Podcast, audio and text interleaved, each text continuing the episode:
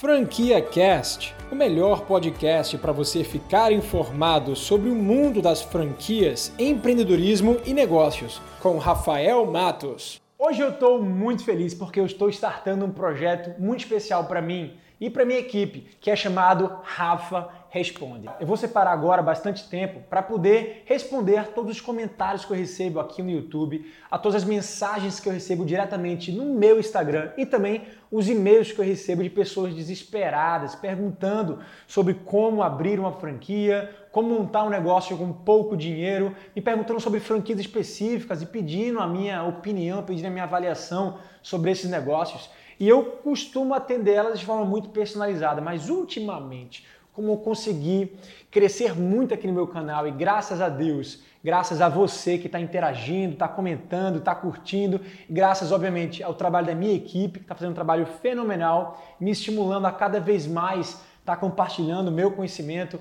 através dos meus vídeos no YouTube, nós ganhamos muitos seguidores e muita gente de fato interessada em saber mais sobre esse assunto. Então eu passei de fato a não acompanhar mais, né, comentário por comentário, é, pergunta por pergunta. Então eu decidi ter esse quadro porque eu posso responder a perguntas específicas e que provavelmente vai atender a muitas dúvidas que você possa ter. Então vamos lá, editor, abre a vinheta aí que eu quero começar logo esse vídeo.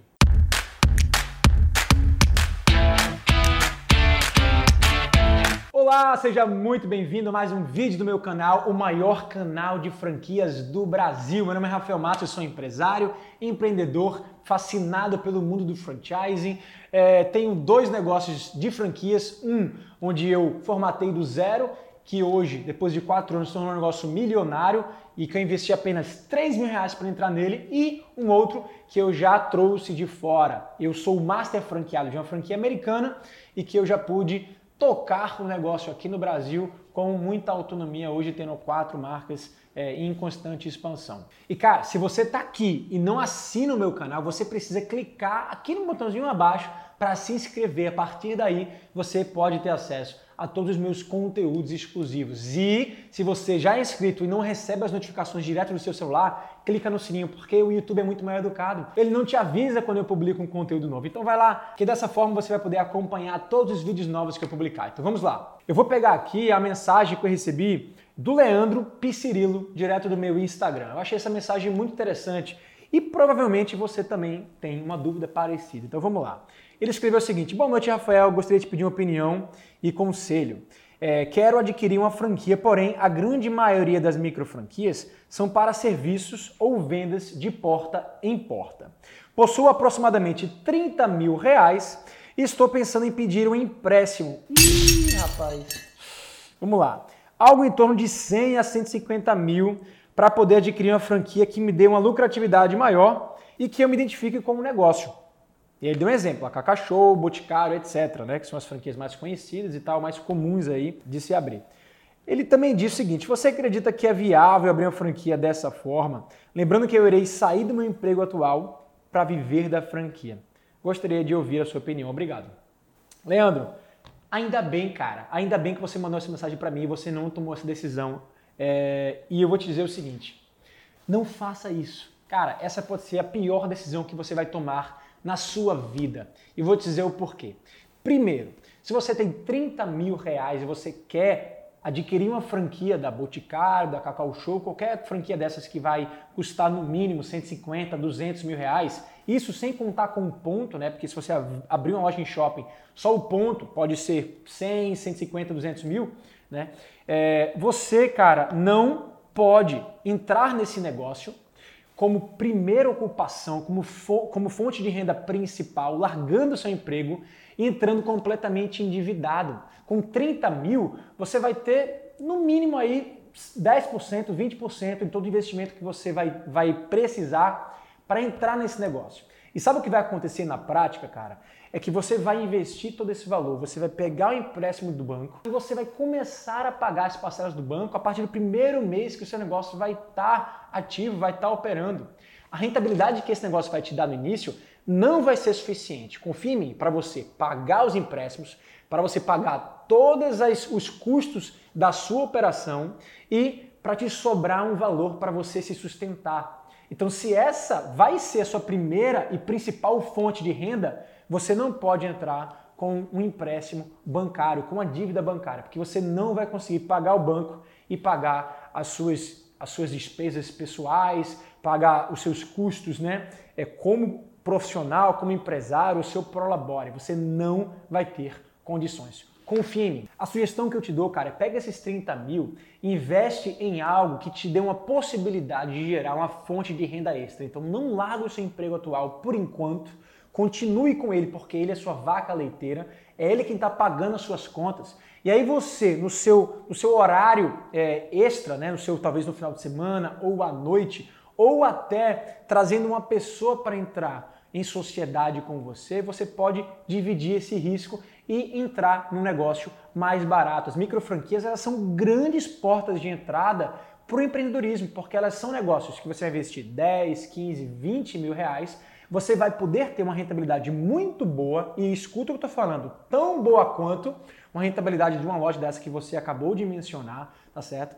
E que você, com uma pessoa operando dentro de uma sociedade, você consegue dividir o risco, você consegue dividir os trabalhos, os afazeres, e aí sim vai te possibilitar esse impulsionamento, vai te possibilitar a alavancagem de um negócio maior posteriormente. Beleza, cara? Posso contar contigo que você não vai de forma alguma adquirir esse empréstimo bancário e entrar numa franquia dessas de mais de 200 mil. Por favor, não faça isso. Por mim e por você. Beleza?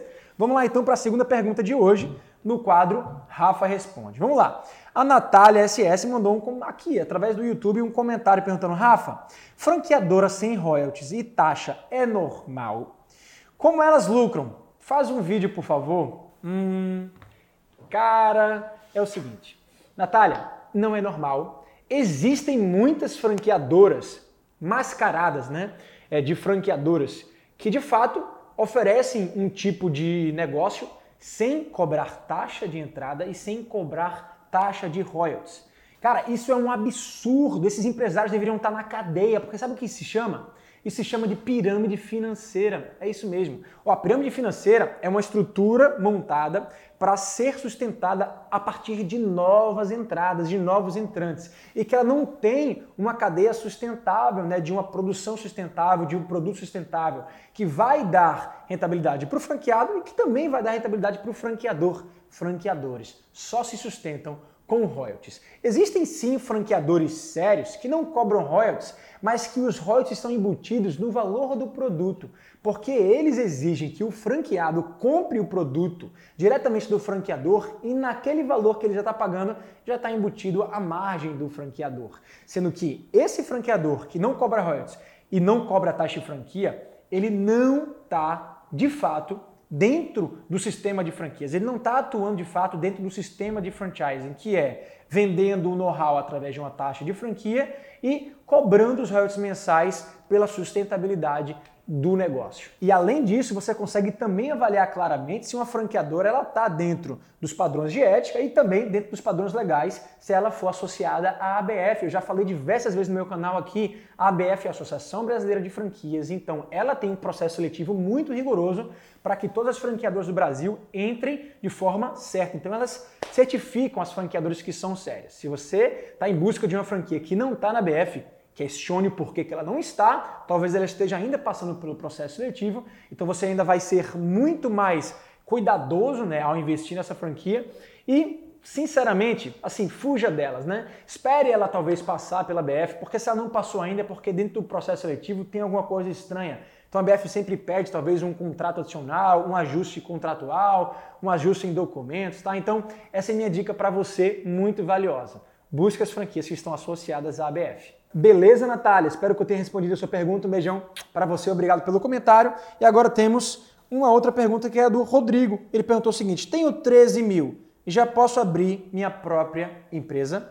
13 mil é um valor pequeno, mas é suficiente hoje para você dar de entrada numa franquia barata. Uma franquia que você vai vender serviço, porque se você fosse vender produto, esse 13 mil seria suficiente só para você alimentar o seu estoque.